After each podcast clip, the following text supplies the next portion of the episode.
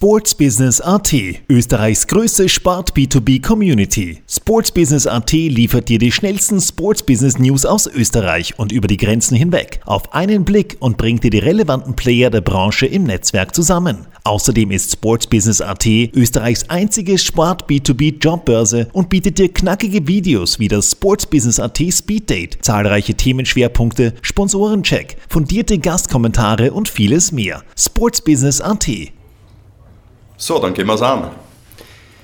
Kaffeehaus Talk, der Sportbusiness-Podcast für Deutschland, Österreich und die Schweiz. Von und mit Lorenz Kirchschlager und Simon Peter Karamza.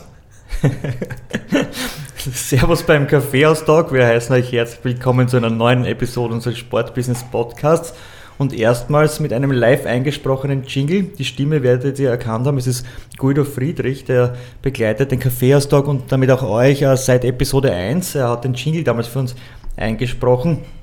Guido Friedrich ist aber nicht nur Jinglesprecher beim Kaffeehaustag, sondern in erster Linie Moderator und Kommentator bei Sky Sport Austria und in dieser Position sitzt er auch heute bei uns, wird über sein Sportbusiness plaudern. Guido, Servus beim Kaffeehaustag, schön, dass du bei uns zu Gast bist. Schönen guten Morgen. Guten Morgen auch von meiner Seite, Guido. Ich darf dich, äh, das weißt du natürlich auch, äh, wie jeden unserer Gäste ganz kurz und kompakt vorstellen. Guido Friedrich wurde 1989 geboren und ist in Wien bzw. Langenzersdorf in Niederösterreich aufgewachsen.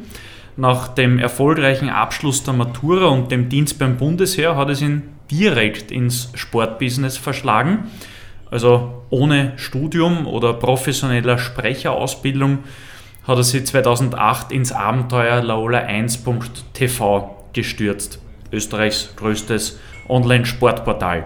Ursprünglich war er als Videoredakteur eingeplant, hat aber binnen der ersten Monate sich auch als Kommentator bewährt und etabliert.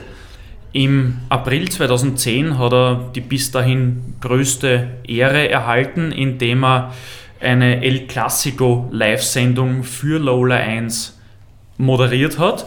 An seiner Seite niemand geringerer als Experte und Ex-Kicker Toni Polster. Ebenso, ebenfalls seit 2010 fester Bestandteil in Guidos Kommentatortätigkeit ist Eishockey. Man kann sagen, das ist seine zweite große Sportliebe neben dem Fußball. 2016 hat er dann den nächsten Schritt gewagt und ist zu Sky Sport Austria gewechselt, wo er heute unter anderem als Kommentator bei Bundesliga, Champions League, Europa League und Europa Conference League Spielen im Einsatz ist, aber immer wieder auch bei großen Tennisturnieren als Moderator und Kommentator arbeitet, respektive auch NHL-Übertragungen kommentiert. Im Herbst 2021 hat er zudem erstmals eine eigene Sendung moderiert, nämlich das Montagabendformat Dein Verein. Guido, alles soweit richtig? Irgendwelche Ergänzungen? Alles korrekt. Guido, du kennst den Kaffeehaustag ab Episode 1, logischerweise, nachdem du den Jingle gesprochen hast. Hast aber jetzt eineinhalb Jahre darauf warten müssen, bis du hier bei Episode 45 bei unserem Kaffeehaustisch sitzt. Dafür hast du auch eineinhalb Jahre lang Zeit gehabt, dich auf diese Frage vorzubereiten. Welcher Kaffee darf es denn sein? Ich bin tatsächlich klassischer Teetrinker. Ich habe nur für Gäste daheim eine Kaffeemaschine und bin schon oft äh, gefragt worden, woran es liegt. Ähm, diese Anekdote werde ich heute nicht zum Besten geben, aber es ist ein Kindheitstrauma. ist es nicht äh, jugendfrei? Oder ich, nein, ich kenne die es Anekdote. Ist, es, ist gar nicht so, es ist gar nicht so wild. Ähm, meine, meine damalige Volksschullehrerin hat sehr, sehr viel Kaffee getrunken und damals hat man dieses Aroma noch nicht gut bekommen. Und äh, von daher ist irgendwo dieser, dieser Gedanke entstanden, dass ich einfach mit Kaffee nicht so gut kann und habe dann auch nie wirklich Kaffee getrunken oder einen ausprobiert. Bin seitdem bei Tee und sehr, sehr glücklich damit. Also von einer Geschichte nicht preisgeben zu wollen, bis äh, die Geschichte preiszugeben. Wenn da nur ein paar Sekunden dazwischen liegen, dann können wir uns halt auf einen netten Kaffeehaustag vorbereiten. Ja, ich kenne den Simon ja auch schon recht lange und ähm, ich kann ihm nicht immer widerstehen. und es ist ja bei, äh, so, dass ja auch große Sänger gerne Tee trinken und nicht Kaffee, weil es ja für die Stimme gut sein soll. Das würde ja auch zum Moderator, Kommentator Guido Friedrich passen. Das ist korrekt, ja. Und ich würde lügen, wenn ich sage, ich hatte nicht tatsächlich oft auch schon Stimmprobleme, weil wenn man sehr viel spricht, sehr viel kommentiert, ist es schon schwierig, die Stimme immer top zu halten, geölt zu halten und da hilft der Tee schon manchmal recht gut. Kann ich übrigens auch eine kleine Geschichte erzählen. Ähm, ich hoffe, wir werden heute nicht zu lang. Ich habe mal einen ähm, Wasserkocher mitgenommen zu einer Servus-TV-Übertragung und nachdem ich technisch damals noch nicht ganz so bewandt war, habe ich diesen Wasserkocher eigentlich ähm, ohne viel nachzudenken an eine Steckdose angesteckt, wo auch die Havarie und sämtliche Audioeinheiten angesteckt waren. Dann haben wir geprobt und auf einmal gab es ein Rauschen. So ein Kein Mensch wusste eigentlich, warum es jetzt plötzlich am Kommentatorplatz Tonprobleme gibt. Dann ist der Tontechniker reingekommen und hat gesagt, ich habe das Problem gefunden. Na gut, äh, das kann tatsächlich noch lustig werden. Wir versuchen trotzdem äh, weiterhin seriös äh, durch den äh, von uns vorbereiteten Gesprächsleitfaden zu navigieren. Guido, du schreibst auf deiner Website guidofriedrich.at, äh, dass du bereits als Kind vor dem Fernseher mitkommentiert hast. Also ich glaube, alle sportbegeisterten Burschen haben das zumindest ansatzweise für ein paar Minuten einmal daheim im Kinderzimmer probiert, wo keiner zugehört hat. Du hast es vor versammelter Belegschaft, sprich Familie im Wohnzimmer, über mehr als nur fünf Minuten gemacht. Erzähl uns vielleicht kurz, wie man sich die Szenerie im Hause Friedrich so Mitte der 90er Jahre vorstellen hat können. Und vor allem, was ich mich frage, wer hat den Regisseur gemacht, wer den Ablaufredakteur, wer den Kameramann oder den Experten? Hast du die Eltern einbunden oder wie, wie du sagst, wie, wie war das damals? Ich muss die Geschichte anfangs gleich ein bisschen korrigieren. Es war jetzt nicht tatsächlich vor dem Fernseher oder im Wohnzimmer, sondern, so wie du es einleitend erwähnt hast, im Kinderzimmer da aber sehr gerne zu Computerspielen, Playstation-Spielen. Ähm, ich habe bei Tipkick mitkommentiert, äh, meine eigenen Aktionen quasi kommentiert. Also das war eher so meins und ähm, da war ich auch so ein bisschen für mich und habe halt diese Leidenschaft entdeckt. Ähm, wenn man schon sehr früh in ein Fußballstadion mitgenommen wird, sehr früh Sportübertragungen verfolgt und eine gewisse Passion entwickelt dafür, was macht eigentlich dieser Kommentator und diese Emotionen auch vermittelt, dann hat mich das irgendwie infiziert, angesteckt zu Beginn. Und ich habe dann eben begonnen, in meinem Kinderzimmer eben zu diesen erwähnten Sachen zu sprechen, zu kommentieren. Mein Vorbild damals, und das war so der erste Kommentator, den ich äh, im Ohr hatte, war damals Peter Elstner. Und ähm, das war damals, so würde ich sagen, mein erstes Idol. Und wer Peter Elstner kennt, weiß, dass er eine recht hohe Stimme damals hatte und vor allem bei Torjubel ähm, schon einmal auch etwas höher wurde in seinem Organ. Und das habe ich dann versucht so ein bisschen zu imitieren, auch in meinem Kinderzimmer. Und das war dann oft ein bisschen lästig, auch für die Eltern. Da kam manchmal auch ein Zwischenruf vom Papa oder von der Mama. Was war dein Lieblingstorjubel mit hoher Stimme von Peter Elstner? Da fällt mir wirklich sogar ein bestimmtes Tor ein. Jetzt bin ich gespannt, ob dir dasselbe einfällt wie mir, weil ich habe beim Peter Elstner genau einen Torjubel mit hoher Stimme. Okay, also bei mir war es ähm, das 2 zu 0 von Markus Pürk im Cup-Halbfinale gegen Salzburg. Austria Salzburg. Da ist er ja, explodiert, wenn man so möchte, Peter Elstner, und das ähm, habe ich bis heute noch im Kopf. Na, mein, mein Tor, das ich mit ihm immer verbinde, ist äh, der Ausgleich von Toni Polster bei der WM 1998 im, in unserem Eröffnungsspiel gegen Kamerun, wo ich glaube, wir haben ja bei der WM generell nur in der Nachspielzeit getroffen. Und Toni Polster ja. hat gegen Kamerun eben in, glaube Minute 93 oder was, ähm, einen Ball aus wenigen Metern, also wirklich aus wenigen Metern, per Unterkante der Latte im Tor versenkt. Und damals Co-Kommentator Hans Krankel und, und äh, sie zucken aus und, und freuen sich, dass der Toni da den Ausgleich äh, gemacht hat. Und dann kommt die zweite oder dritte Zeitlupe und der Peter Helstner sieht endlich oder erstmalig, dass der Ball wirklich, also der ist gerade und gerade an, an, der Latte nur angekommen und praktisch von dort rein und hat gesagt, hui, hui, hui, um Gottes Willen, Toni, der war ja fast nicht reingegangen. Also wer sich diese Szene noch mal im Nachhinein anschauen möchte, ähm, gibt es auf YouTube. Zurück aus den 90er Jahren ins uh, Hier und Jetzt oder in die 2000er Jahre. Du hast dann relativ schnell deinen Traumberuf äh, ausüben können, hast ja ohne äh, Studium, ohne Ausbildung ähm, gleich bei Lola1.tv begonnen und bist rein ins Sportbusiness. Wie ist das damals im Bewerbungsverfahren abgelaufen? Womit konntest du überzeugen? Also einleitend vielleicht, ich wollte studieren grundsätzlich. Ich wollte Journalismus studieren an der FH am Währinger Gürtel und bin damals im zweiten Auswahlverfahren ähm, ausgeschieden. Rückblickend betrachtet war es natürlich optimal, weil ich so den Weg zu Laola 1 gefunden habe. Und wenn mich oft Leute danach fragen, heute sage ich immer, das Timing hat perfekt gepasst. Es ist wirklich dann Schlag auf Schlag gegangen, es hat ein Rädchen ins andere gegriffen und so bin ich jetzt auch irgendwo dort heute, wo ich immer hin wollte. Das Auswahlverfahren war damals noch relativ einfach, würde ich jetzt sagen, ohne dass ich da jemanden von Laol 1 äh, nahe trete. Aber wir hatten damals eine TV-Redaktion, die bestand aus vier Mitarbeitern. Ähm, meine, es waren zwei Damen und ähm, zwei Herren.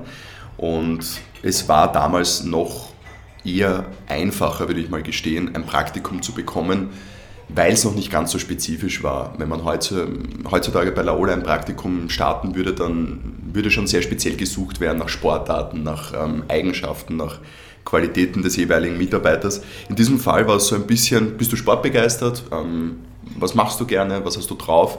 Ähm, okay, das schauen wir uns mal an. So, jetzt hat damals ähm, ein gewisser Niki Strecher mit mir das Bewerbungsgespräch geführt und hat offensichtlich auch erkannt, dass da eine gewisse, ja, ein gewisses Talent auch da ist. Also ich habe im Nachhinein eine Geschichte gehört, ähm, als ich den Raum verlassen habe, ähm, hat er zu seiner Disponentin dann eben gesagt, boah, ja, das stimmt. Und da war sie bei weitem noch nicht so ausgebildet wie heute. Also er hat da schon etwas erkannt und wollte sich das auf jeden Fall mal ansehen. Ich kann mich auch erinnern, ich habe damals beim Bewerbungsgespräch gleich auch mal einen, einen Beitrag schneiden müssen, grob zusammenhacken Niki hat mich damals äh, an einen äh, Schnittrechner gesetzt und hat gesagt, ähm, da ist C, da ist B, damit schneidest du und ähm, wählst die Maus wieder an. Ähm, hack mal da mal grob was zusammen, das war's. Und das zweite war, dass er mich ähm, damals bei dieser News-Sendung, die es täglich gab auf Low 1 TV, Acts and Facts, Probe moderieren hat lassen. Und das war wahrscheinlich damals dafür, dass ich das noch nie gemacht habe, auch einigermaßen okay. Und insofern hat er da schon ein bisschen ein Talent gewittert und hat sich dann dafür entschieden, mir diesen Praktikumsposten zu geben, mal für sechs Monate. Ich bin dann aber relativ bald übernommen worden, fix. Und ja, habe dann meinen Weg im Herbst 2008 bei Laola begonnen. Ich kann mich erinnern, im Juli war das Praktikum ähm, und bin dann relativ in den Herbst hinein bald ähm, fix angestellt worden. Genau über diese Zeit äh, wollen wir jetzt äh, noch in der nächsten Frage sprechen, weil mit deinem Jobantritt bei Low Lines haben auch wir zwei uns erstmalig kennengelernt. Soweit ich mich erinnere, irgendwo am Wutzlertisch. Ähm, in der Küche war es, glaube ich. Oder in der, gut, bei mir naheliegend in der Küche. ähm, wir haben auch sehr viel gewurzelt auf jeden Fall. Ich Korrekt. bittere Niederlagen kassiert. Aber gut, ich war halt immer beim Mundwerk besser und nicht mit den Händen. Ähm, Wenige Monate nachdem wir de facto zeitlich bei Lola begonnen haben, hast du deine ersten Live-Kommentare absolviert und ich habe meinen ersten Aufmacherartikel verfassen dürfen. Wenn du auf deine ersten ein bis zwei Jahre bei Lola 1 zurückblickst, was würdest du sagen, waren damals so deine größten Learnings, beziehungsweise wie sieht dein Resümee von dieser Zeit aus? Ich würde sagen, meine größten Learnings damals haben sich ähm, tatsächlich im Kommentarbereich ähm, ereignet. Also ich habe mich da sehr weiterentwickeln können, weil ich auch die Spielwiese dafür bekommen habe. Ähm, jeder, der Laola in diesen Tagen noch ein bisschen kennt, weiß, wir haben sehr viele Audio-Streams gehabt, wir haben teilweise sehr kleine Videostreams gehabt und das war schon für viele eine Plattform, um sich ähm, präsentieren zu können, um sich weiterentwickeln zu können. Da war der Druck natürlich jetzt auch nicht enorm. Ich kann mich erinnern, mein allererster Live-Kommentar war ein Champions Hockey League-Spiel zwischen zwei russischen Mannschaften. Habe ich auf einem Fernseher wegkommentiert. Ähm, ja, der ist vielleicht nicht größer gewesen als ein großer Teller. Ähm, also von daher, das waren Sachen, die haben jetzt nicht die große Reichweite gehabt und ähm, ich glaube, da war jetzt auch das Risiko nicht ähm, groß, dass man jemanden verheizt. Ja, heutzutage wäre das ähm, denkbar, wenn ich jetzt bei einem Fernsehsender meinen allerersten Live-Kommentar hätte und das wäre jetzt bei einer österreichischen Bundesliga, vielleicht sogar bei einer Champions League, bei einer Europa League.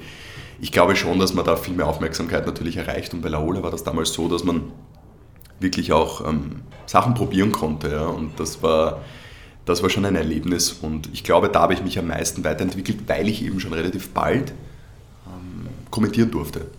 Und ähm, das andere ist sicherlich auch das Journalistische, weil ich mit Niki Strecher eben einen wirklich sehr guten Chefredakteur hatte und am Anfang eben als Videoredakteur, du hast das gesagt, begonnen habe, ähm, viel auf Dreh war und ähm, ja, dadurch auch sehr viel lernen konnte, was es bedeutet, journalistisch zu arbeiten, was es bedeutet, sich vorzubereiten auf ein Interview, was es bedeutet, dann eben auch zu schneiden, ähm, eine Geschichte aufzubauen.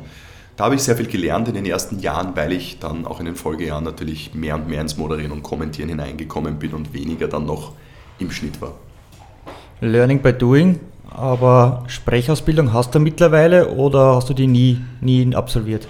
Ich habe eigentlich nie so, einen, so, einen richtigen, so eine richtige Ausbildung gehabt als Sprecher. Ich habe ähm, zu Beginn ähm, Nachhilfestunden genommen. Äh, Philipp Batanina, einer meiner engen Freunde und Kollegen, hat mir damals ähm, die Rutsche gelegt und ich habe bei einer Radiosprecherin damals so ein bisschen die ersten Schritte gesetzt. Ich habe dann auch beim Werner Seeker, den, äh, den ich kennengelernt habe über die Servus Hockey Night, ähm, einige Stunden genommen und mit ihm trainiert und habe in den letzten Jahren über Sky hin und wieder auch die Chance bekommen, mit einem hm, Sprecher quasi zu arbeiten. Ansonsten würde ich aber sagen, ist der Rest tatsächlich Talent. Ich bin von meiner Familie weitestgehend auch Hochdeutsch ähm, erzogen worden. Ähm, wir haben jetzt nicht so klassisch dieses Wienerische oder Niederösterreichische in uns. Wir reden schon manchmal auch Mundart, aber ähm, gerade mein Papa ist ähm, jemand, der sehr viel Hochdeutsch spricht und auch sehr viel Wert auf Grammatik äh, legt und ich glaube, da war schon eine ganz gute Basis da und deswegen habe ich in der Richtung tatsächlich eigentlich keine echte Ausbildung mehr. Gibst du selbst Sprechausbildungen oder vielleicht die Sprechausbildung ein bisschen zu hoch gegriffen, aber gibst du äh, Nachwuchstalenten bei Sky äh, Tipps, Tricks, äh, wie sie das vielleicht besser machen können, als sie es jetzt machen? Nicht nur bei Sky, ähm, bei Sky wahrscheinlich sogar am wenigsten, aber es kommen immer wieder Leute auf mich zu, die in der Vergangenheit mal mit mir gearbeitet haben oder die mich entfernt ein bisschen kennen und denen gebe ich schon ganz gerne Tipps, weil mir wurden auch Tipps gegeben und ich finde es schön, wenn man sich anderen Leuten auch annimmt und versucht, die weiterzubringen. Genauso wie mir geholfen wurde, versuche ich dann eben auch anderen ein bisschen weiter zu helfen und Feedback zu geben. Und ich glaube, dass ich mittlerweile in einer Position bin, aufgrund meiner Erfahrung, wo ich schon das ein oder andere auch ähm, Leuten beibringen kann und, und, und mitgeben kann auf den Weg. Bleibst du beim kurzen Feedback oder setzt du dich da wirklich hin, äh, ein paar Stunden und, und übst auch Dinge mit den Leuten? Das noch nicht. Also das macht zum Beispiel jetzt eben derzeit ähm, der Philipp, der bei uns arbeitet. Ähm, Patanina. Genau, der versucht auch Leute momentan zu schulen, weiterzubringen, weil wir momentan sehr stark im Kommentar ähm, Leute forcieren, weil wir da auch wirklich ähm, die größte Manpower brauchen. Aber ich würde sagen, dass ich zwischendurch schon auch Feedback verteile, aber das hält sich jetzt nicht im Stundenbereich auf, sondern ich höre mir dann zwei, drei Highlights an und versuche da ein bisschen was rauszuhören. Stimmlich, inhaltlich, ähm, auch sportlich und gehe dann in die Richtung. Apropos Highlights. Highlights deiner Zeit bei Low Lines äh, waren zweifellos die El Clasico Live-Übertragungen, die du damals äh, unter anderem mit Experten wie Toni Polster kommentiert und moderiert hast. Ähm, das war, Rainer Geier hat es im Kaffeehaus-Talk Episode, jetzt muss ich ein bisschen raten, ich glaube Episode 40 war es, ähm, erzählt, dass diese El Clasico Live-Übertragungen waren äh, sowohl von den Zuschauerzahlen als auch vom Aufwand als auch vom finanziellen äh, ein Wahnsinnsprodukt, eine Wahnsinnsgeschichte bei Laola, weil es eben so exklusiv war ich glaube in Deutschland und Österreich, wenn ich mich jetzt recht erinnere. Ja. Ähm, aber du warst zum Beispiel auch äh, bei Live-Übertragungen der Erste Bank Eishockey-Liga äh, im Einsatz. Das war damals einerseits über Laola, du hast aber auch äh, Gastaufträge bekommen, Gastengagements bei Servus TV, bei Puls 4. Du hast unter anderem auch für Sat1 Champions League Highlights äh, kommentieren dürfen. Hand aufs Herz, in welchem Moment warst du damals, weil das sind doch sehr rasch, sehr große Sportarten äh, und auch Übertragungen mit großer Reichweite für dich gewesen, in welchem Moment warst du am nervösesten und gibt es vielleicht auch einen Moment, der über allen anderen steht? Am nervösesten war ich bei der ersten Zusammenfassung der Servus Hockey Night Magazinsendung. Es war das erste Live-Spiel in der Ära der Servus Hockey Night, die ja dann über zehn Jahre angedauert hat. Und ich kann nicht mehr sagen, genau was das Live-Spiel war. Ich weiß nur, dass an diesem Tag in Kärntner Derby auch stattgefunden hat. Und für das war ich zuständig. Und ein Eishockey-Magazin war damals ganz neu. Das hat es bis dahin nicht gegeben. Und wir haben das damals äh, aufgezogen mit Servus TV, wo ich eben über sechs Jahre extern beschäftigt war. Und ich bin dort in einer relativ kleinen Kommentatorkabine gestanden ähm, und habe diese Highlights vertont. Und ich erinnere mich heute noch, mir sind tatsächlich die Knie geschlottert. Also ich habe das nie mehr gehabt, dieses Gefühl, ähm, bei keiner Live-Übertragung. Die haben wirklich gewackelt. Ähm, ich war unglaublich nervös. Ich weiß bis heute nicht warum. Ähm, Eishockey ist eigentlich auch so ein bisschen meine Sportart. Ich habe ja selber äh, fast zehn Jahre gespielt und ich wusste eigentlich, da bin ich sattelfest. Aber das war schon ein großer Moment, dieses, ähm, dieses Projekts, dieser Start in dieses Projekt. Und ähm, das Kärntner Derby natürlich auch ein sehr bekanntes, brisantes Spiel in der österreichischen Eishockey-Szene. Dementsprechend wollte ich das natürlich gut machen und ähm, das war wirklich der Moment bis jetzt, wo ich am nervösesten war. Und gibt es einen Moment, der von der Attraktivität her über allen anderen gestanden ist? Ich würde mal sagen, da gibt es jetzt wirklich schon viele über die Jahre hinweg, aber klar, was bleibt, wird immer sein El Clasico. Meine allererste Moderation war es gar nicht, muss ich gestehen. Ich habe ähm, damals ein Produkt, was in weiterer Folge auch auf Puls 4, ähm, zwei, drei Jahre glaube ich, äh, gelaufen ist, Austria's Next Football Star, im allerersten Jahr auf Laola 1 TV ähm, gezeigt ähm, moderiert, kommentiert und die Interviews gemacht. Also ich war dort eine One-Man-Show, das war damals in Steyr, da hat das Spiel stattgefunden. Ich habe vor dem Spiel moderiert, dann das Spiel kommentiert, bin in der Pause runter, habe ein Interview gemacht und so ist das weitergegangen. Das war tatsächlich meine erste Live-Moderation, aber El Clasico war dann natürlich eine andere Hausnummer. Du hast das angesprochen, äh, hohe Zuseherzahlen, insbesondere im deutschen Raum und das war schon ein echtes Highlight, mit Toni Polster dort zu stehen. Auch dazu gibt es eine, eine Anekdote. Das Studio war damals generell schwarz gebrandet und eingerichtet. Und ich war, glaube ich, es war 2010, müsste ich dann gewesen sein, 20, weil ich bin erst 2010 im Sommer 21 geworden. 20 Jahre hatte nur einen Anzug, das war ein schwarzer Anzug. Und ich habe gesagt, Leute, brauche ich einen Anzug, einen anderen für diese Sendung, weil schwarz geht ja nicht, das, das sind wir uns einig. Nein, ein Hemd reicht. Ein weißes Hemd reicht und das war eigentlich dann auch damit abgehakt, das Thema. Und einen Tag vor der Sendung, ich weiß nicht, wer es war, kommt jemand zu mir und sagt, Guido, du brauchst einen grauen Anzug. Habe ich gesagt, Alter, ich habe euch gesagt, ich habe keinen grauen Anzug, ich habe nur einen schwarzen Anzug. Und damals hat mir dann Philipp Haubner, der heute, glaube ich, noch bei Laola 1 TV ist, oder Laola 1. Nein, der ist mittlerweile Marketingleiter bei Gewista. Okay, danke für die Korrektur. War aber lange dort, hat mir dann seinen Anzug geborgt, zwei Nummern zu groß. Und da bin ich dort gestanden mit meinem doch recht jugendlichen Gesicht, mit einem Anzug, der zwei Nummern zu groß war, damals noch mit Brille. Und äh, ein Foto, das ich äh, immer in Ehren halten werde mit Toni Polster, weil ja, es zeigt wirklich meine Anfänge. Und das war ein, ein großer Fußballabend, den übrigens damals Philipp Patanina kommentiert hat. Und er ist nach der Sendung zu mir hergekommen und hat gesagt, Nervosität kennst du keine, oder?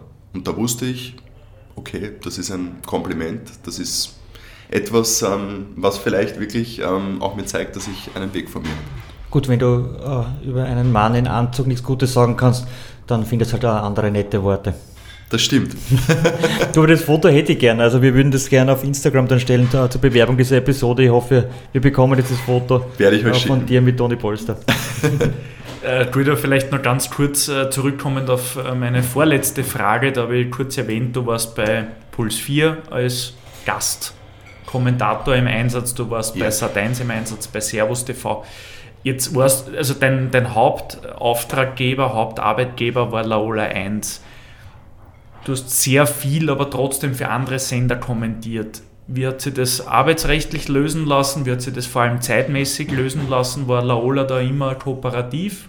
Wie kann man sich das ungefähr vorstellen? Weil es ist ja nicht, vor allem heute, jetzt haben schon mehrere Sender in Österreich wirklich große Rechte, also Puls 4 mit Football und Eishockey, äh, Servus TV mit sehr viel Motorsport und auch Fußball, Sky brauchen wir eh nicht reden, ihr habt alles andere oder, oder eh auch dieselben ähm, Sportarten und Bewerbe wie die anderen Sender.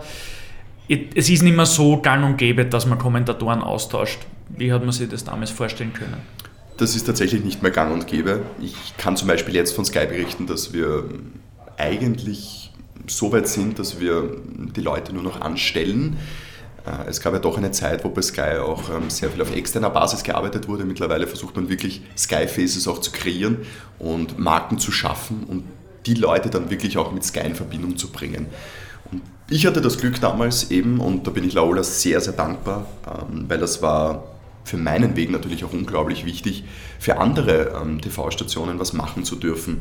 Äh, Sat 1 zum Beispiel hat damit begonnen, dass ich auf einer Pressekonferenz war und dort eine Frage ans Podium gestellt habe und Christian Neheber, auch einer meiner Förderer, war damals im, ebenfalls im Publikum und hat gehört, dass ich eine ganz gute Stimme habe und ist äh, nach der Pressekonferenz zu mir gekommen und hat ins Blaue reingefragt, ob ich schon mal eine Spielzusammenfassung gemacht habe. Und ich habe gesagt, ja, also grundsätzlich schon. Und er hat äh, zu mir gesagt, bitte schick mir was. Ja. Ich ähm, könnte mir vorstellen, du wärst ähm, für unser Team ganz brauchbar. Und so hat das zum Beispiel begonnen, dass ich für Sat1 etwas machen durfte. Ähm, Christian war ja dann in weiterer Folge auch bei Puls 4, somit hat sich die Puls 4 Connection ergeben. Und Servus TV war tatsächlich dann so, dass ähm, die Servus Night einen Partner gesucht hat und Laola 1 gefunden hat. Und dadurch, dass ich bei Laola damals das Eishockey-Aushängeschild war und Niki Strecher wusste, okay, das ist mein Mann für Eishockey, habe ich auch ähm, in weiterer Folge für Servus TV gearbeitet, weil Christopher Duran damals gemerkt hat, dass ich da ein großes Talent habe, vor allem im Kommentarbereich. Er hat mich zunächst im moderativen Bereich gesehen, hat dann aber gemerkt, dass ich im Kommentarbereich auch stark bin und mich dann dort in die Richtung auch forciert. Das waren halt dann die, die Sendungen und TV-Stationen, wo ich gearbeitet habe. Über das Arbeitsrechtliche kann ich jetzt nicht viel sagen, das haben sich ähm, andere Leute ausgedealt. Ich kann aber sagen, dass Laola immer sehr kooperativ war, äh, dass das mit den Zeiten nie ein Problem war, ähm, dass es da aber auch durchaus unterschiedliche Lösungen gegeben hat. Ähm, ich habe das in gewissen Jahren in meiner Freizeit gemacht, ich habe das in gewissen Jahren aber über Laola gemacht. Äh, und ähm, das war dann irgendwo auch eine Win-Win-Situation für beide, die in dem Fall eine Partnerschaft eingegangen sind. Und das war unglaublich wichtig für meine Entwicklung, weil das schon nochmal ein bisschen größere Sendungen waren, von der Produktion her, vom insgesamten Standard einfach. Und blicke ich gern darauf zurück. Ja. Strecher, Nehiber, die Ryan haben zu der Zeit alle Potenzial in dir gesehen. Ähm, lass mir vielleicht was Privates da noch ins Spiel bringen. Ähm, du hast zum Beispiel Fußball im Nachwuchs der Vienna gespielt. Du hast dann sehr viele Jahre ähm, im Eisring für die Youngsters der Vienna Capitals deine Schlittschuhe geschnürt. Aus heutiger Sicht wissen wir auch, dass du sehr guter Golfer bist. Du bist einer der besten österreichischen Journalisten im Golf. Ihr habt im Team, ich glaube, vor zwei Jahren auch den Europameistertitel im Golf errungen.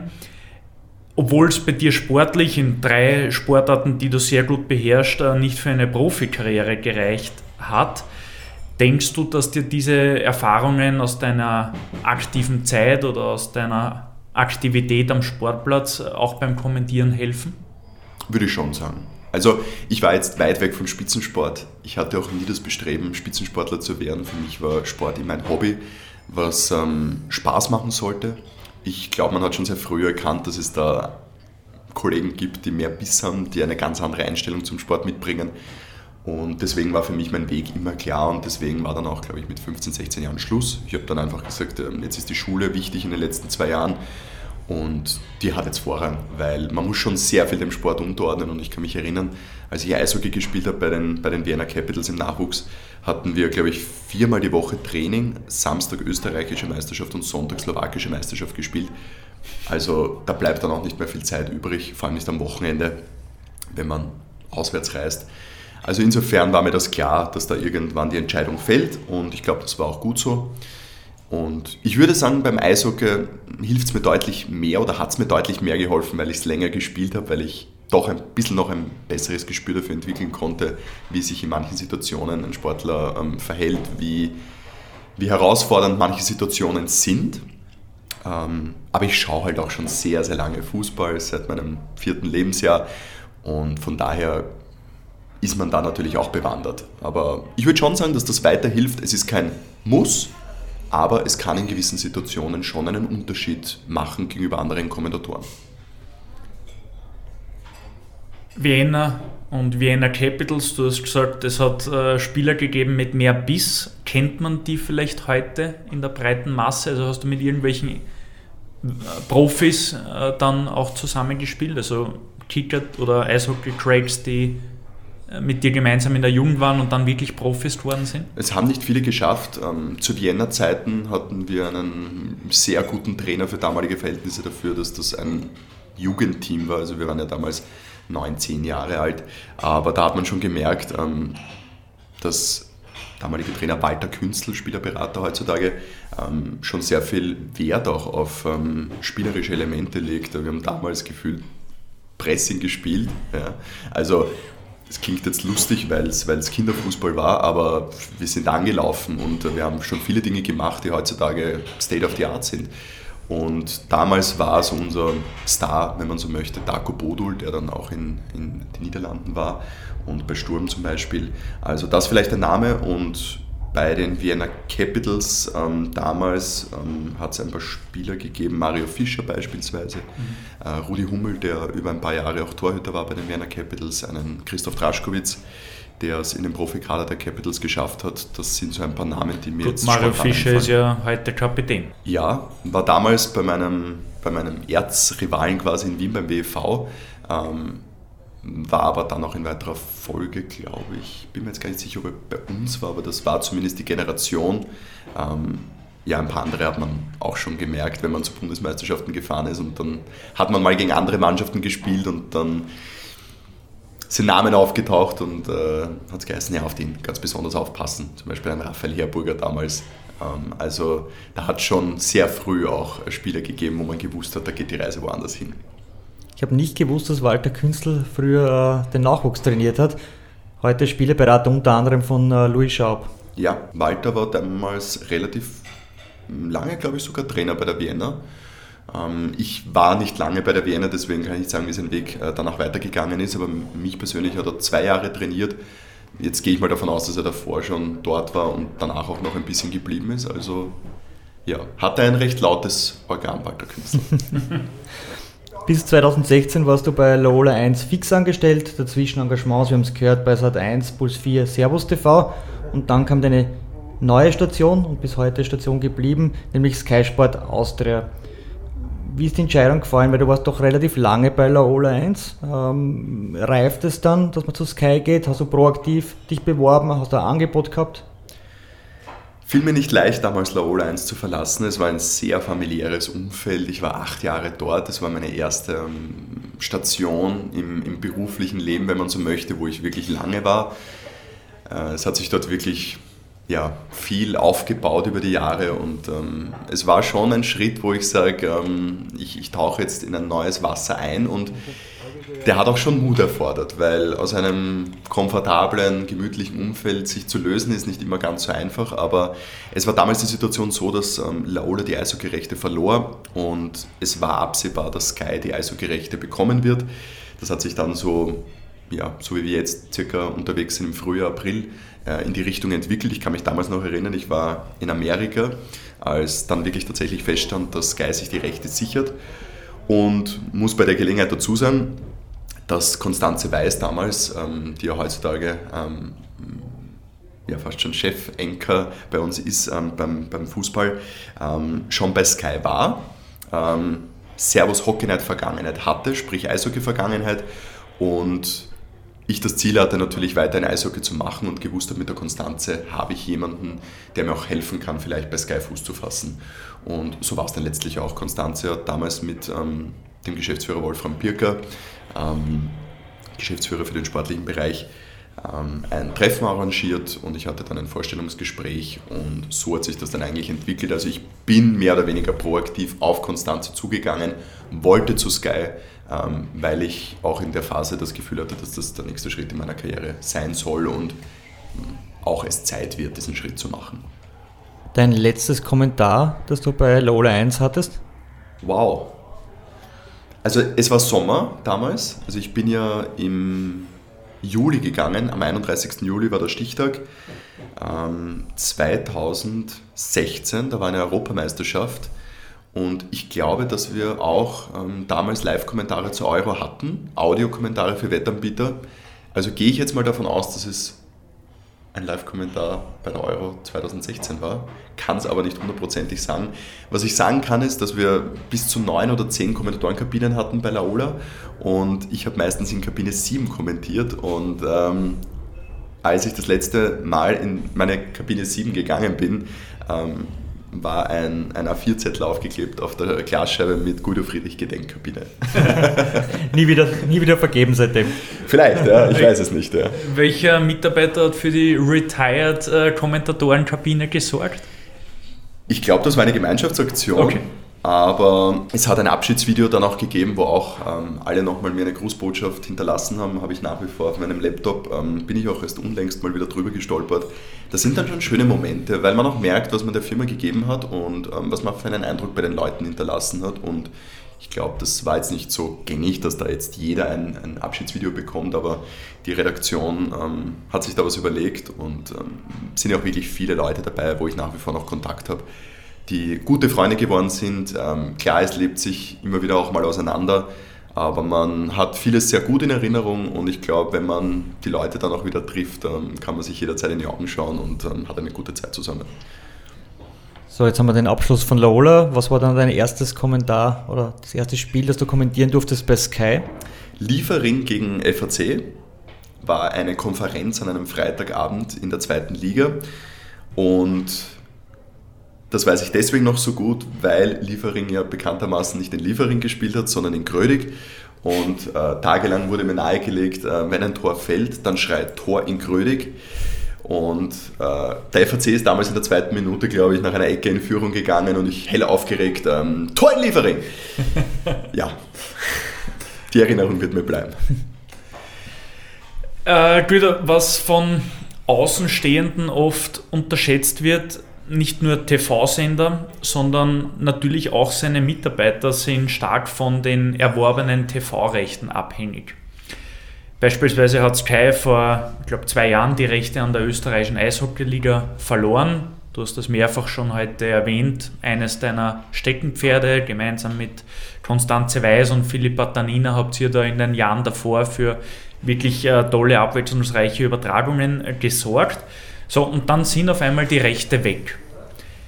Mit welchen Maßnahmen kann man sich als Kommentator oder Moderator trotzdem so absichern, dass man seinen Job behält? Das kann ich nicht hundertprozentig beantworten, weil wir gleichzeitig ein Riesenrechtepaket ähm, an internationalen Fußball erworben haben. Also als Eishockey zu Ende ging, ähm, das müsste jetzt gewesen sein, April 2021, war klar, dass wir mit der Saison 21-22 Champions League, Europa League, Conference League haben werden. Und ich glaube, da war die Jobsicherheit gegeben. Deswegen bin ich auch noch nie durch so eine Phase eigentlich hindurchgegangen, wo ich mal vielleicht ein bisschen zittern musste, weder bei Laola noch bei Sky.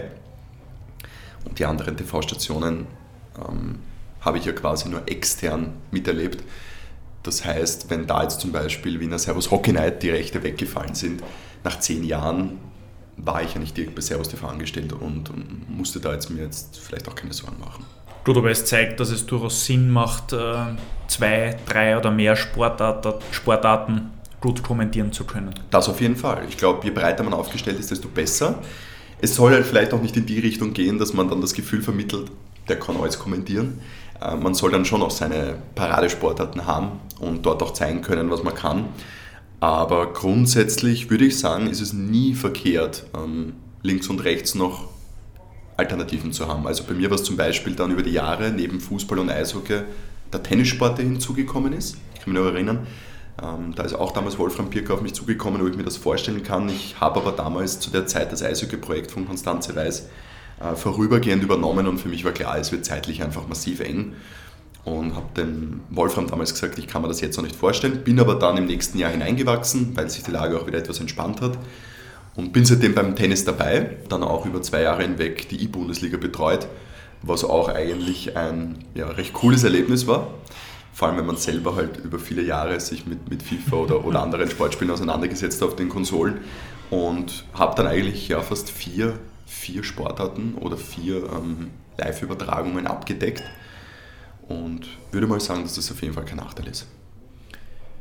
Du hast es gerade erwähnt, du hast bei Sky bisher Fußball, Eishockey, Tennis und E-Sports kommentiert.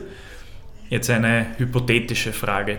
wenn du für einen Tag den TV-Rechtekauf bei Sky übernehmen könntest, für welches Event würdest du dir die Rechte sichern, um es in weiterer Folge natürlich auch gleich selbst zu kommentieren? Hm, das ist eine spannende Frage und gar nicht leicht zu beantworten, weil Sky ja momentan relativ viele Rechte hat, würde ich mal gestehen. Wir haben die Champions League, wir haben die Europa League, wir haben die österreichische Bundesliga, also für einen österreichischen Fußballfan eigentlich das Nonplusultra. Conference League natürlich auch noch. Ähm, die deutschen Kollegen haben die deutsche Bundesliga, Golf, die Formel 1. Also wenn ich jetzt mal von den Rechten ausgehe, die tatsächlich Sky gar nicht hat, dann wäre es vielleicht ein Eishockey-WM-Finale oder ein Fußball-WM-Finale. Das wären so die zwei Sachen, die mir spontan einfallen. Ähm, aber weil wir gerade in der Woche des Masters waren. ja, okay. Das, das habe ich nämlich geglaubt, dass das kommt. Aber fahr äh, fort würde ich wahrscheinlich äh, das Masters kommentieren auf, auf Sky, ähm, das vielleicht ähm, bekannteste Golfturnier der Welt. Aber dadurch, dass Sky auch tatsächlich die Rechte an diesem Produkt besitzt, ähm, ergibt sich das vielleicht einmal in naher Zukunft oder in entfernter Zukunft von selbst. Du hast das eh schon erwähnt, ihr habt ja auch äh, die Creme de la Creme des Clubfußballs auf Sky, nämlich die UEFA Champions League. Und du bist in den vergangenen Monaten für deine Leistungen dann auch mit Reisen in die größten Stadien Europas belohnt worden. Du warst unter anderem in Lissabon bei Sporting Dortmund, du warst jetzt in Manchester bei City gegen Atletico Madrid, dass diese Spiele kommentieren dürfen. Kann man solche Momente dann auch richtig genießen oder ist man da fokussiert im Tunnel und ist es eh purer Stress, diese ganzen Reisen, die man da macht? Also ich kann jetzt nur von den zwei Reisen sprechen, ich habe die sehr genossen. Also das war natürlich irgendwo auch Anspannung in Zeiten der Pandemie. Man hat gehofft, bleib fit, ähm, ich hoffe, das geht sich alles aus. Das ist dann schon mentaler Stress, würde ich sagen, weil man konnte es halt nie hundertprozentig sagen. Ich wäre auch vor ein paar Wochen im Old Trafford gewesen bei Manchester gegen Atletico. Dieses Spiel habe ich dann aufgrund von Corona verpasst. Manchester wurde nachgeholt, anderer Club, anderes Spiel, aber selber Gegner.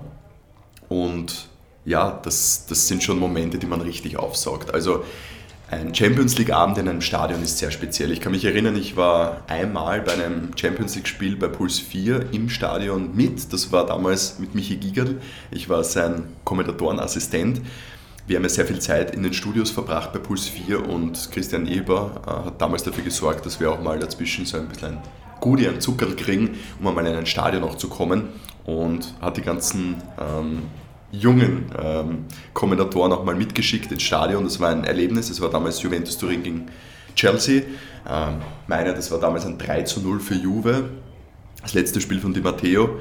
Und ähm, da habe ich schon gemerkt, also Champions League im Stadion, das ist schon mit das Größte, was man erleben kann. Und so hat es sich auch jetzt angefühlt, sowohl bei Sporting als auch bei Manchester City, wenn man dann unten vielleicht noch am Spielfeld einen Aufsager macht, so wie es jetzt der Fall war, zweimal das ist schon groß. Und äh, da ist man natürlich aufgeregt, aber das ist eine positive Aufregung, weniger Stress und mehr Genuss. Und die Knie schlottern nicht mehr. Die schlottern nicht mehr. Also das ähm, habe ich abgestellt. Ich glaube, ich war damals, und ähm, nochmal vielleicht, um auf das kurz zurückzukommen, bei dieser Eishockey-Zusammenfassung sogar nervöser als bei meiner ersten Moderation damals mit Toni Polster. Vielleicht auch aus dem Grund, weil wir diese Studiosendung äh, mit El Classico damals wirklich tagelang geprobt haben. Es war ja für Lola damals die größte Sendung bis dahin. Wir haben da tagelang nichts anderes gemacht, um das Setup zu testen, um alle Eventualitäten nochmal vorzubereiten. Und ähm, man geht dann in die Sendung hinein und sobald der erste Satz gesprochen ist, weiß man eigentlich, jetzt ist es live, äh, jetzt es dahin. Jeder Fehler, der passiert, ist on air. Und das macht das on air für mich irgendwo auch leicht, weil viele immer sagen, wie kannst du so gut reden vor der Kamera? Wieso machst du keine Fehler? Bist du da nicht nervös? Nein, eigentlich nicht, weil sobald man live ist, kann man sowieso die Dinge nicht mehr beeinflussen oder ändern. Es passiert, was passiert und deswegen ist man noch fokussierter und, glaube ich, fehlerfreier, als wenn man zum Beispiel etwas voraufzeichnet. Mit den Sportrechten, die Sky derzeit hat, bist du ja eigentlich die ganze Woche unterwegs. Ob das jetzt Europacup ist während der Woche, Admiral-Bundesliga am Wochenende ähm, und und und. Also da gibt es ja äh, ständig irgendetwas zu kommentieren. Wie bringt man da das Privatleben äh, mit unter einen Hut? Würde ich lügen, wenn ich sage, das ist leicht. Ähm, gerade in den ersten Jahren habe ich sehr viel dem Job untergeordnet und auf einiges auch verzichtet, würde ich sagen, privat. Also wenn man dann halt am Samstag im, im Büro sitzt oder im Studio und andere machen Party oder gehen auf eine Geburtstagsfeier oder auf eine Hochzeit oder treffen die Familie, bin ich halt im Büro gesessen und habe äh, Fußball kommentiert, was natürlich geil ist in einer, in einer Art und Weise. Auf der anderen Seite natürlich denkt man sich, ähm, wo ist so der Rest meines Lebens geblieben? Aber mir war es immer wichtig, den Job zu machen, ähm, den ich unbedingt machen will. Das ist der, den ich jetzt mache, dafür bin ich dankbar. Und ich würde mal sagen, es war es absolut wert, weil ähm, ich habe jetzt auch nicht unglaublich viel verpasst. Ähm, habe auch nicht das Gefühl, dass ich wahnsinnig viel nachholen muss und bin einfach glücklich und dankbar, dass ich den Job ausüben darf, ähm, der meine Passion ist. Ich wollte dem Sport auch irgendwo verbunden bleiben. Und um auf die Frage vielleicht nochmal dezidiert einzugehen, ähm, ja, es ist nicht immer leicht unter einen Hut zu bringen und ich würde jetzt mal auch sagen, ähm, es braucht eine Person, die das auch absolut versteht ähm, im Zusammenleben, was man da leistet, beziehungsweise was man halt auch für Abstriche machen muss privat. Denn ich würde mal sagen, die Norm ist jetzt schon, dass die Leute unter der Woche arbeiten und am Wochenende frei haben und bei mir ist es tendenziell umgekehrt. Und deswegen muss man das akzeptieren können, würde ich mal meinen, mit jemandem zusammenzuleben, der so einen Job hat. Wie sieht der Wochenablauf bei dir konkret aus? Weil es ist ja nicht nur so, dass du am Wochenende ins Stadion gehst oder zu einer Champions League Partie dort einen Kommentar sprichst, äh, heimfährst und sonst äh, nichts machst für den Job. Hat sich sehr verändert. Ähm, mein Wochenrhythmus in der Anfangszeit bei Sky war so, dass ich sehr viel im Büro war. Ich kam von Laola und war es gewohnt, dort einfach jeden Tag im Büro zu sein. Und äh, wir haben ja kaum auswärts produziert bei Laola 1 TV. Äh, und bin dann zu Sky gekommen und wollte diesen Rhythmus weiterleben und habe aber schnell gemerkt, ähm, da spürt sich nicht so viel ab hier im Büro, weil erstens einmal ist unsere Redaktion sehr aufgesplittet, sehr verstreut über ganz Österreich. Das heißt, es sind auch nicht alle in Wien. Und Punkt zwei, es gibt auch gar nicht so viel bei Sky im Büro jetzt zu erledigen. Das, was ich ähm, in Sachen Kommentarvorbereitung, Moderationsvorbereitung mache, kann ich auch daheim machen, ist natürlich in Zeiten der Pandemie dann noch intensiver so geworden, in, in, in Zeiten des Homeoffices. Aber zu Beginn von Sky war es schon so, dass ich sehr viel auch im, im Büro war, dort geschnitten noch habe selber, ähm, mit einem Cutter auch geschnitten habe, Sendungen dort vorbereitet habe, ähm, geplant habe. Mittlerweile findet sehr viel von daheim statt je mehr Spiele, desto mehr Vorbereitung, desto mehr Arbeitstage. Aber grundsätzlich kann man, und das muss man schon auch sagen, sich die Tage selbst und gut einteilen. Also es ist, bleibt mir überlassen, wann ich mich auf das Spiel vorbereite und deswegen ist es dann wiederum auf der anderen Seite für das Privatleben einfacher geworden, weil man dadurch natürlich flexibler ist. Du hast teilweise davon gesprochen, dass die Vorbereitung sehr intensiv ist, also vor allem bei Teams wie damals in der Champions Hockey League mit zwei russischen Mannschaften äh, wo man. Metallurg Magnitogorsk gegen Salavat Ufer. Herzliche Gratulation, dass du das immer noch, immer noch weißt. Ja, das weiß ich deswegen, um kurz vielleicht einzuhaken, äh, weil das war mein allererster Live-Kommentar. Ähm, Nike Strech hat mich damals ins Büro zitiert, hat gesagt, Guido, erklär mir mal, was ist ein Icing? Habe ich gesagt, na gut, das ist, äh, wenn der Puck über zwei rote Linien hinweg geht gut, bist du qualifiziert. also klingt jetzt natürlich ein bisschen blöd. Äh, so, er wusste schon natürlich, dass ich mich im Eishockey gut auskenne und da fachlich stark bin und kannte natürlich auch mein Talent und ähm, hat sich das dann auf jeden Fall äh, zugetraut und zugemutet mir, dass ich da kommentiere. Ähm, so leicht ähm, hat man jetzt natürlich nicht äh, gleich kommentieren dürfen, aber war eine ganz lustige Geschichte, die mir auch immer in Erinnerung bleiben wird. Ja. Was aber Fakt ist, du hast zwar die Regeln gekannt, auf die Spieler hast du dich trotzdem vorbereiten müssen. Ja. Ich nehme an, dass es da immer wieder Spiele gibt, wo das heute auch noch der Fall ist. Also ich glaube nicht, dass du bei Sporting Lissabon gegen Dortmund jeden Sporting-Spieler aus dem FF gekannt hast vor dem Einsatz. Und dann musst du das immer wieder auch im Zug oder im Flieger erledigen. So, du bereitest dich vor, ich kenne dich, du bist äh, neben Lorenz, glaube ich, mein ordentlichster äh, und seriösester Freund, was den Job betrifft. Äh, und du bist immer extremst detailliert auch vorbereitet, äh, hast deine Zettel schön säuberlich eingeordnet mit Marker äh, oder mit Leuchtstiften die wichtigsten Stellen markiert, auch wieder Lorenz auf seinem Leitfaden zum Podcast, also ihr ähnelt euch da sehr stark. so, wenn man jetzt während dem Kommentar in deine Kabine hineingeht, wie kann man sich den, den Schreibtisch von Guido Friedrich vorstellen? Was, was liegt da alles an Informationen äh, herum? Die dir dann auch während dem Spiel helfen? Da liegt sehr viel herum, alles eigentlich auch computergeschrieben. Also ich bin kein Freund der Handschrift. Ähm, wobei ich sehr schön geschrieben habe in der Schule, wurde mir nachgesagt. Es würde mich wundern, wenn es nicht so ist bei dir. Also ziemlich zugekleistert, wobei es ist schon viel besser geworden. Ich kenne Kollegen, die sind da noch extremer. Also da kommt man rein und da schaut es äh, aus wie frisch tapeziert. Ähm, es ist weniger geworden. Man lernt auch ähm, mit weniger Infos in ein Spiel hineinzugehen und sie zu reduzieren und sich auf die wichtigen Dinge zu fokussieren. Aber es steht auf jeden Fall ein Laptop dort, ähm, wo meistens eine Statistikseite offen ist wo man natürlich nochmal nachrecherchieren kann. Es liegt mein Handy am Tisch, weil ich schon auch immer ein bisschen drauf schaue während einer Live-Sendung, weil man manchmal auch Feedback kriegt oder einen Tipp oder ähm, jemand einen korrigiert vielleicht und das kann schon weiterhelfen auch im Laufe eines Spiels oder einer Live-Sendung.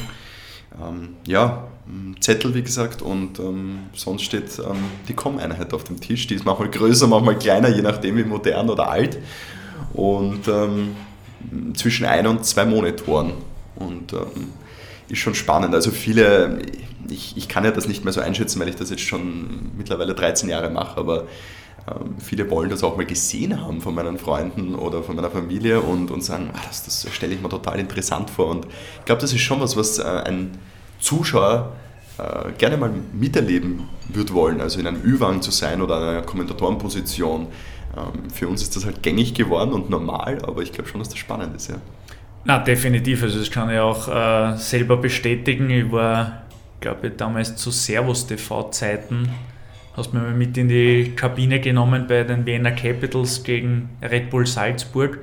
Ein historisches Spiel. Die Caps haben 9 zu 1 äh, gewonnen. Ich glaube, es war damals eine Konferenz, wenn ich mich nicht ganz täusche. Erste Servus TV-Jahr, Konferenz mit dem Kärntner Derby, ja. Genau, das heißt, Unglaubliche Halbfinalserie damals. Du hast dich, glaube ich, alle drei Minuten einschalten und äh, ich habe glaubt, wir können da drin ein bisschen plaudern auch. So war es dann nicht bei zehn Toren. Aber ja, also wenn, wenn da draußen bei unseren Hörern jemand dabei ist, der unbedingt sowas einmal erleben will, sucht sich Kontakte von etablierten Kommentatoren auf LinkedIn oder Twitter raus und fragt es einfach einmal äh, unter Einhaltung gewisser Sicherheitsbedingungen lässt sich da sicher was arrangieren und ist äh, ein ähnlich geiles Erlebnis, wie einmal im Cockpit eines Fliegers zu sein. Du hast jetzt über zehn Jahre lang schon unfassbar viele Spiele äh, kommentieren, moderieren dürfen in Österreich, viele TV-Momente miterleben dürfen, bist aber trotzdem jetzt erst gerade einmal Anfang 30. Wie schaut die Zukunftsplanung aus? Äh, welche Ziele hast du dir gesteckt? Es gibt immer Ziele. Ich habe tatsächlich immer den Wunsch gehabt, eines Tages für Premiere damals noch zu arbeiten, jetzt Sky, Kommentator zu werden und für diese Firma zu arbeiten. Beides ist aufgegangen und das mit damals 26 Jahren. Also hätte ich mir nie träumen lassen, muss ich gestehen. Ich, ich dachte immer, da hineinzukommen, dann tatsächlich auch zu kommentieren, wird schwer, vielleicht sogar unmöglich. Dass sich der Weg dann so ergeben hat, war natürlich Glück bis zu einem gewissen Teil zur richtigen Zeit am richtigen Ort gewesen zu sein, dann aber auch die Chance genutzt zu haben, äh, des Timings und dann aber auch abzuliefern und sich zu entwickeln. Ich bin sehr happy bei Sky, würde ich sagen. Ähm, wir haben gerade jetzt ein unglaubliches Portfolio, deswegen sehe ich mich in den nächsten Jahren definitiv bei diesem Sender. Man weiß natürlich nie, was passiert, wie es weitergeht, aber eines Tages sind sicherlich auch große Ereignisse ein absolutes Ziel. Eine WM, eine Fußball-WM, eine, eine Europameisterschaft, vielleicht mal Olympische Spiele kommentieren zu dürfen. Und wer sich in der Sport-TV-Branche auskennt, weiß, dass diese Rechte zumeist ähm, beim öffentlichen Rundfunk daheim sind. Also würde ich jetzt lügen, wenn ich sage, äh, wäre vielleicht nicht mal ein Ziel, auch dort ähm, hinzukommen, um sich diesen Traum zu erfüllen. Aber da muss halt alles auch zusammenpassen in sämtlicher Hinsicht und deswegen ist das ein Ziel, aber würde ich mal sagen, auch noch weit weg. Wenn du an deine 14 äh, Jahre bei Low Lines und Sky zurückdenkst, welcher war so dein Lieblingsmoment und an welchen erinnerst du dich heute vielleicht nicht mehr so gerne zurück? Das ist richtig schwer. Mein Lieblingsmoment bei Laola Sky Servus. Mach da nichts draus, es wird noch schwieriger. Es wird noch schwieriger, okay. ich versuche einen zu finden.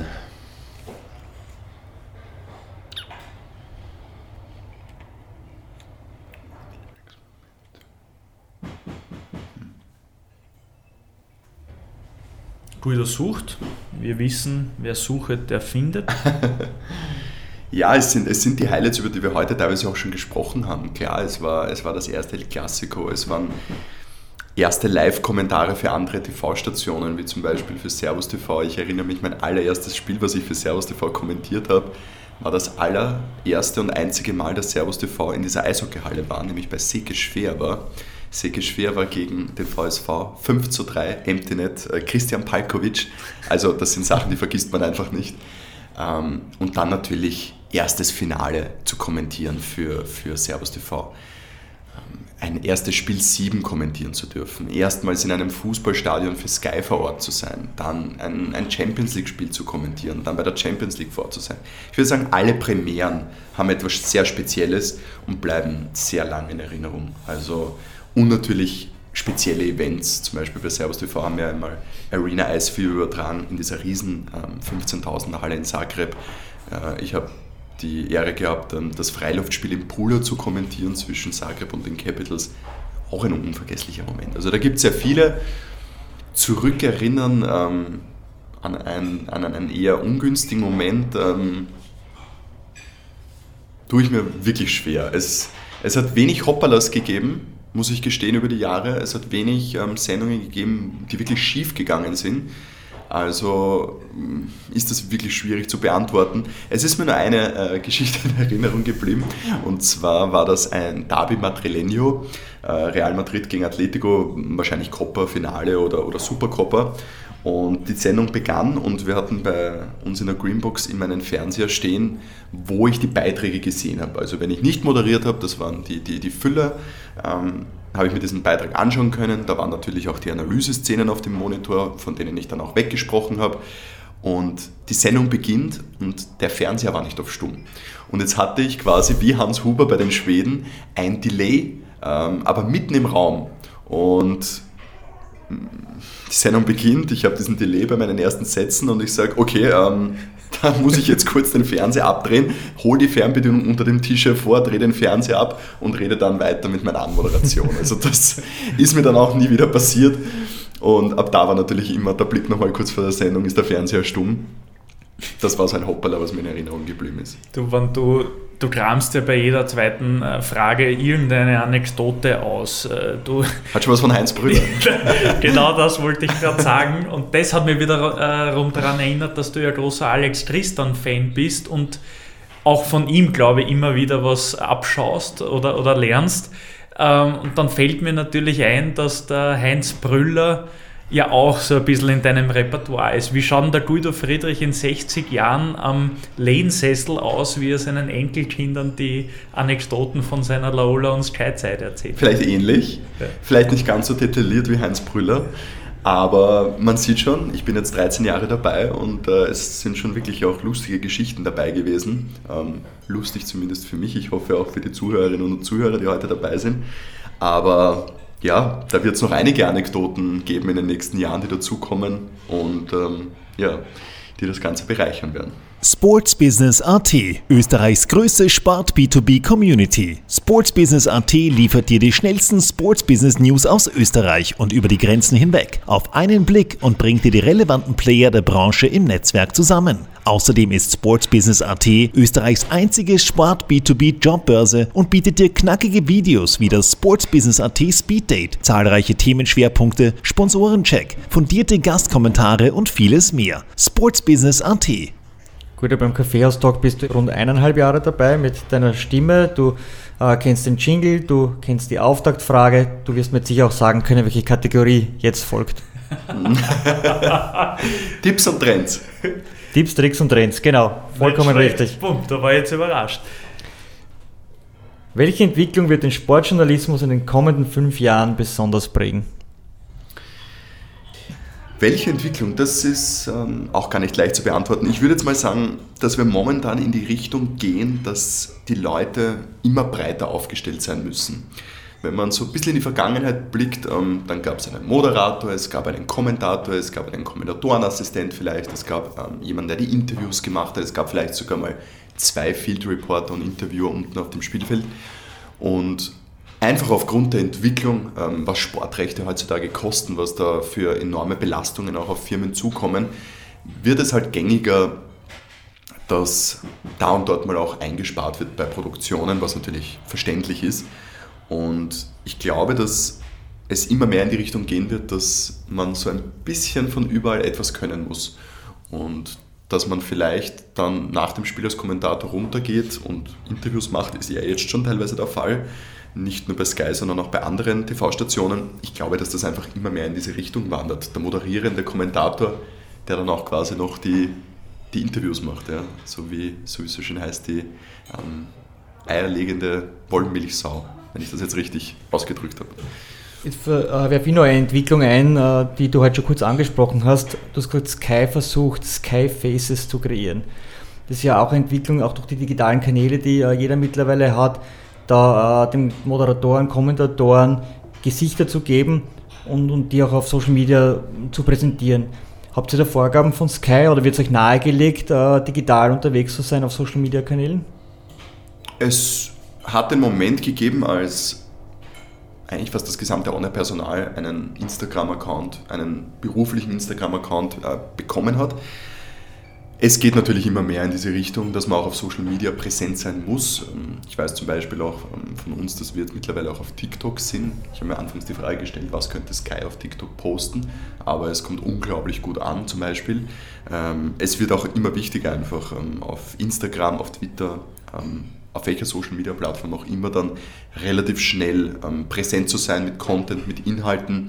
Und ja, das gilt natürlich für das Personal selbst auch. Ich denke, es hat einfach einen Mehrwert. Ich glaube, so wie wir vorher darüber gesprochen haben, dass es für den Zuschauer interessant ist, wie in ein Flugzeugcockpit hineinzuschauen, äh, eine Kommentatorenposition vielleicht auch mal ähm, sich anzuschauen, ist es einfach interessant, die Backstage-Bilder, Videos äh, von Kommentatoren, Moderatoren ähm, auch mal mitzuerleben auf Social Media. Wie schaut sowas aus, ähm, wenn man in Manchester vor Ort ist, äh, durch die Katakomben geht? Wo ist die Pressekonferenz? Ähm, wo gehen die Mannschaften rein? Wo kommen sie auf das Spielfeld raus? Ich glaube, ähm, das macht das schon sehr interessant und nahbar auch für den, für den Zuschauer und das wollen wir auch vermitteln. Und dadurch, ähm, glaube ich, ist so ein Content schon sehr speziell und interessant. Welchen Trend sollte ein TV-Sender sowohl mittel- als auch langfristig auf keinen Fall verpassen? Das geht in die Richtung, die ich gerade erwähnt habe. Also ich glaube, dass Social Media schon sehr präsent war in den letzten Jahren, immer präsenter wird. Und ich glaube, dass man auch offen sein muss ähm, für Streaming. Ähm, es ist ja auch schon die letzten Jahre sehr präsent gewesen und man sieht jetzt auch, wer mittlerweile TV-Rechte hat mit der Zone, mit Amazon. Also äh, das würde ich nie ausschließen, selbst ähm, wenn ich ein TV-Sender bin, dass ich ähm, parallel das noch anbiete und ähm, vor allem on-air, on-demand, pardon, on-demand-Content auch noch bringe. Also das ist einfach wichtig in der heutigen Zeit, weil es so viele Endgeräte gibt, wo sich ein, ein User bedienen kann und der natürlich auch tagtäglich sein Handy in der Hand hat und nicht immer vor dem Fernseher sitzt. Und wenn ich dort den Content bekomme, dann ja, ist das einfach ähm, wichtig. Und diese Entwicklung gibt es ja schon die letzten Jahre sehr extrem, aber ich würde sagen, die ist noch längst nicht am Ende und die wird immer noch ausgereizt heutzutage. Welche Tipps hast du für unsere Hörer, damit sie ihre beruflichen Träume im Sportbusiness verwirklichen können? Schwierig, weil zum Beispiel ich jetzt nicht studiert habe, aber genau das würde ich jetzt jemandem mit auf den Weg geben, wenn ich ähm, nach meiner eigenen Person beurteilen müsste macht es einfach. Ähm, haut euch rein in die Branche, wenn ihr glaubt, das Talent zu haben, wenn ihr Anlagen habt, wagt den Schritt. Es gibt heutzutage wirklich schon so viele Plattformen, wo man auch mal den Fuß reinsetzen kann, parallel studieren kann. Und in meinem speziellen Fall ist es einfach so, dass Learning by Doing das, das Allerwichtigste war in meiner Situation. Ich glaube, dass ähm, niemand in einem Studienlehrgang dir beibringen kann, wie man moderiert oder ein Fußballspiel kommentiert. Insofern, wenn ich diese Ziele verfolge, und es geht um meine Person in dem Fall, dann würde ich sagen, ist Learning by Doing einfach sehr, sehr wichtig. Und Praxis zu sammeln, egal wo das ist, in welcher Form. Ähm, habe auch einen ganz guten Freund, bei dem das sehr ähnlich der Fall war und wo es auch funktioniert hat. Also ich glaube, dass das ähm, schon ein, ein Weg ist, den man so gehen kann. Und das wäre jetzt mein Tipp für, für alle, die glauben, dass das vielleicht nicht so möglich ist, es ist möglich. Wie heißt der Freund? Wie heißt den gleichen Weg gegangen? Also der ist vielleicht jetzt noch nicht dort, ähm, wo andere mittlerweile sind, aber das, ähm, er heißt Michael Geltner, war bei, der, ähm, war bei Linz im, Pressebereich auch tätig und, und für, für Medien und, und Videos und macht mittlerweile auch für die Win to the Ice Hockey League die Highlights zum Beispiel war jetzt für mich nicht zum Beispiel absehbar, dass das so schnell geht oder dass er in die Richtung sich entwickelt in den Kommentarbereich. Ähm, das ist zum Beispiel auch jemand, dem ich Feedback gebe. Ähm, aber der war für mich ein Paradebeispiel dafür, dass er es immer wieder versucht hat auch. Ähm, und auch wenn er nicht lange dann oft direkt vor Ort wo war, der es einfach probiert hat über die Praxis. Und der Weg gibt ihm momentan auch recht, will ich gestehen. Wir kommen zur Kategorie Rück- und Ausblick. Du hast heute schon einige Namen oder Personen genannt, äh, die dich geprägt haben. Machen wir es jetzt nochmal kompakt. Wenn du auf deine ganze Sport-Business-Laufbahn zurückblickst, welche Personen waren das? Nummer eins ist für mich Niki Strecher. Er hat mich ähm, hineingebracht zu Laola 1 damals und forciert, ähm, entwickelt, ähm, unterstützt. Also Niki war ein unglaublich wichtiger Mensch in dieser Phase in meinem Leben wir haben auch abseits von der Firma sehr viel Zeit miteinander verbracht. Ähm, Nick hat eine Eishockey-Mannschaft damals gegründet äh, mit einer Akribie, ähm, die seinesgleichen gesucht hat. Ähm, da wurden Dressen entworfen, da wurden Logos entworfen, also das war hochprofessionell. Und äh, wir haben da wirklich eine, eine unglaublich schöne Zeit verbracht, nicht nur am Eishockey-Ring, sondern, sondern eben auch bei Laola. Und ja, habe leider den Kontakt momentan ein bisschen zu Niki verloren. Wir haben uns jetzt schon länger nicht mehr gehört, aber ich glaube, das ist wieder der Punkt, wo ich vorher gesagt habe, wenn man sich trifft, man könnte sich jederzeit in die Augen schauen. Ähm, Nick hat mich wirklich dorthin gebracht, dass ich sage, ähm, ich konnte kommentieren, ich konnte moderieren, ich konnte mich entwickeln. Er hat in mir das Potenzial gesehen und auch gefördert. Dann kommt als Nummer zwei, würde ich sagen, Christopher Lee Ryan, weil der auch sehr stark in meiner Anfangszeit äh, involviert war in meinem beruflichen Werdegang. Christopher hat mir unglaublich viel Feedback gegeben, das war für mich faszinierend ähm, in dieser Phase, nicht selbstverständlich. Er hat mir einerseits eben die Chancen ermöglicht, dann aber auch immer sehr genau meine Sendungen verfolgt. Er hat oft mitten in der Nacht noch um zwei, um drei in der Nacht ein, ein Feedback-Mail verfasst. Ähm, also der war mit einer Leidenschaft dahinter und hat in mir wirklich auch etwas gesehen. Also Christopher Duran ähm, zähle ich dazu. Ähm, Christian Neber hat mich forciert in, in, den Jahren, wo ich erstmals eben für Sat1 und Puls 4 kommentieren durfte, würde ich sagen, darf nicht fehlen auf dieser Liste. Und sonst sind es natürlich gute Freunde, mittlerweile auch Kollegen, äh, die mich auch weiterentwickelt haben, wie ein Philipp Patanina, wie ein Werner Seeker. Ähm, die zähle ich alle dazu, aber ähm, Niki Strecher, Christopher Ryan waren sicher die größten ähm, Förderer. Zum langfristigen Erfolg gehört auch das Wegstecken von Rückschlägen und das Lernen aus Fehlern. Welche Entscheidungen würdest du heute so nicht mehr treffen? Also nachdem, und das habe ich heute auch schon erwähnt, das Timing unglaublich gut war im Laufe meiner beruflichen Karriere, weil eben dann mit Eishockey-Rechten etwas passiert ist zu Beginn meines, ähm, meines beruflichen Daseins bei Laola 1 TV, ähm, was sich einfach toll entwickelt hat, könnte ich bis jetzt tatsächlich nicht sagen, wie ich es anders gemacht hätte. Also es, es, kam auch Sky genau zur richtigen Zeit. Ähm, ich habe Servus TV auch zum richtigen Zeitpunkt verlassen es war eine wunderschöne Zeit dort, aber es war dann auch der Moment da zu gehen, wobei ich ja nicht direkt angestellt war, aber es war Zeit quasi ähm, etwas Neues zu suchen. Deswegen tue ich mir jetzt wirklich schwer, ähm, ein Haar in der Suppe zu finden. Was ich besser machen könnte und wo ich manchmal ein bisschen mit einem ähm, weinenden Auge zurückblicke, ist, in meiner Anfangszeit war ich schon noch sehr impulsiv. Äh, klar, ich war sehr jung, sehr ambitioniert, sehr ehrgeizig aber hin und wieder auch ein bisschen naiv noch, blauäugig ähm, und eben manchmal auch ein bisschen zu forsch. Und da habe ich schon sehr viel dazugelernt über die Jahre.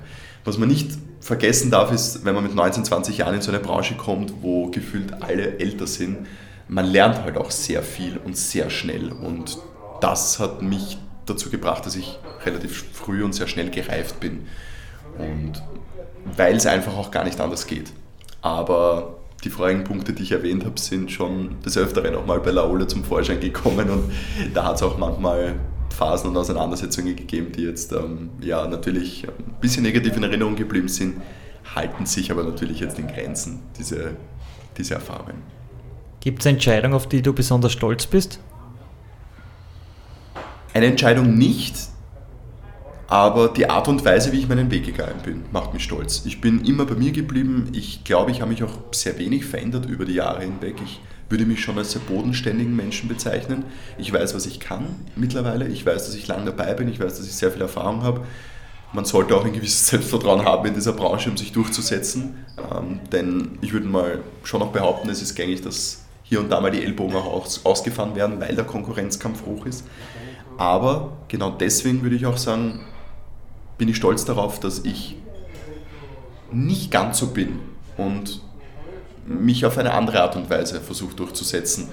Und das macht mich stolz, dass ich ähm, bei mir geblieben bin.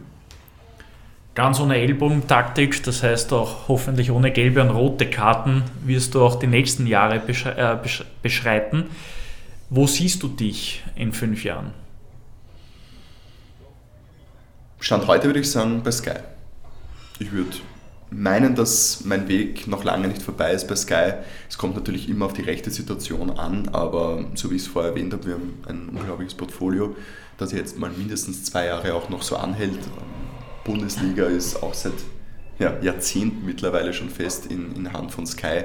Also bin ich wirklich ähm, momentan sehr gesettelt und sehr zufrieden bei diesem Sender. Natürlich gibt es auch immer wieder Phasen, wo man ein bisschen unzufrieden ist, wo man sich ähm, wünscht, dass es mehr vorangeht, dass es vielleicht ähm, ja, noch besser wird. Aber im Endeffekt muss man sich am Ende des Tages immer sagen, ich bin Sportkommentator, arbeite für einen tollen Sender, mache ähm, tolle Fußballspiele und wenn man sich das vor Augen führt, dann wird man wieder ruhiger. Gut, notfalls gehst du in die Kulturredaktion bei SchauTV. Ne? Wenn viel passieren wird, aber ich denke das nicht. Gut, abschließend kommen wir zum Wordrap. Ich äh, bin guter Dinge, dass es auch jetzt äh, lachend weitergeht. Du kennst das äh, Prinzip, wir stellen dir zwei kurze Begriffspaare und du antwortest bitte schnell und knackig. Ich beginne mit Laola 1 oder Sky? Laola 1. Uh, warum? Weil Laola 1 ein unglaublich familiäres Umfeld hatte, es einfach meine erste Arbeitsstation war. Ich habe erwähnt, es war immer mein Traum, zu Sky zu, äh, zu kommen, aber Laola 1 war eine Erfahrung, die unglaublich war, weil ich dort meine ersten Schritte gemacht habe, weil ich dort ähm, ja auch zu dem Kommentator geworden bin, der ich jetzt bin und ähm, weil ich dort Freundschaften geschlossen habe, die ich jetzt auch bei Sky natürlich geschlossen habe, aber es sind so viele Premieren dort einfach gewesen und vom Bauch heraus würde ich Low 1 sagen. Ein Fußballspiel live auf Sky oder im Stadion sehen? Du meinst jetzt, ob ich äh, lieber kommentieren würde oder privat im Stadion wäre? Na, ob du äh, lieber auf Sky zu Hause am, auf der Couch das Spiel anschaust oder äh, im Stadion? Im Stadion. Es ist doch ein Erlebnis und dadurch, dass ich doch ähm, sehr viel äh, arbeite und, und sehr viele äh, Spiele live kommentiere, freut man sich dann auch mal, wenn man vielleicht privat mal wieder in ein Stadion kommt, was mittlerweile sehr selten der Fall ist. Fußball oder Eishockey? Eishockey. Vor der Kamera Interviews führen oder ein Spiel 90 Minuten kommentieren? 90 Minuten kommentieren. Anchorman bei Sky Sport Austria werden oder im Kommentatorenteam bei Sky Sport Deutschland sein? Anchorman in Österreich sein. Ich sehe mich in Österreich. Ich schätze die deutsche ähm, Kollegschaft. Ich schätze, ähm, was Sky Deutschland macht. Das ist hochprofessionell. Aber es ist schon speziell in, in Österreich ähm, dann mit einer der größten Aufgaben zu übernehmen. Das wäre es in dem Fall. Admiral Bundesliga oder Champions League? Champions League. Ähm, Admiral Bundesliga ist unser tägliches Brot, wenn man es möchte. Man weiß nie, wie lange man eine Champions League hat im Vergleich zur Bundesliga, die wir jetzt schon sehr, sehr lange haben. Die Bundesliga ist ähm, das, mit dem man aufgewachsen ist, mit, wo man wahrscheinlich auch das allererste Mal im Stadion war. Aber ich habe vorher die Faszination eines Champions League-Spiels im Stadion beschrieben und die ist einfach ähm, unerreicht. Einmal mit Tiger Woods Golf spielen oder eine Eishockey-Session mit Wayne Gretzky? 100% Tiger Woods. Wir haben es im Vorfeld besprochen, es war aber klar, dass die Antwort kommt. Kaffee oder Tee? Tee? Dann hake ich nach, Früchte oder Fencheltee? Früchtetee. Bin ein Damit- großer Früchtetee-Fan. Damit beschließen wir den Kaffeeaustausch. Guido, vielen herzlichen Dank. Es war uns Sehr, auch sehr heute eine Ehre. Ein Riesenkompliment zu deinem Werdegang. Ich darf mich glücklich schätzen und ihn seit 14 Jahren äh, mitverfolgen. Und weil du jetzt schon so brav eineinhalb Stunden gearbeitet hast, nein, nicht ganz eineinhalb Stunden, aber bald einmal, spielen wir jetzt den Original-Jingle ein und du kannst deinen Tee fertig trinken. So muss es sein. Dankeschön. Danke für die Einladung. Danke. Kaffeeaustalk, der Sportbusiness-Podcast für Deutschland, Österreich und die Schweiz. Von und mit Lorenz Kirschlager und Simon Peter Karamza.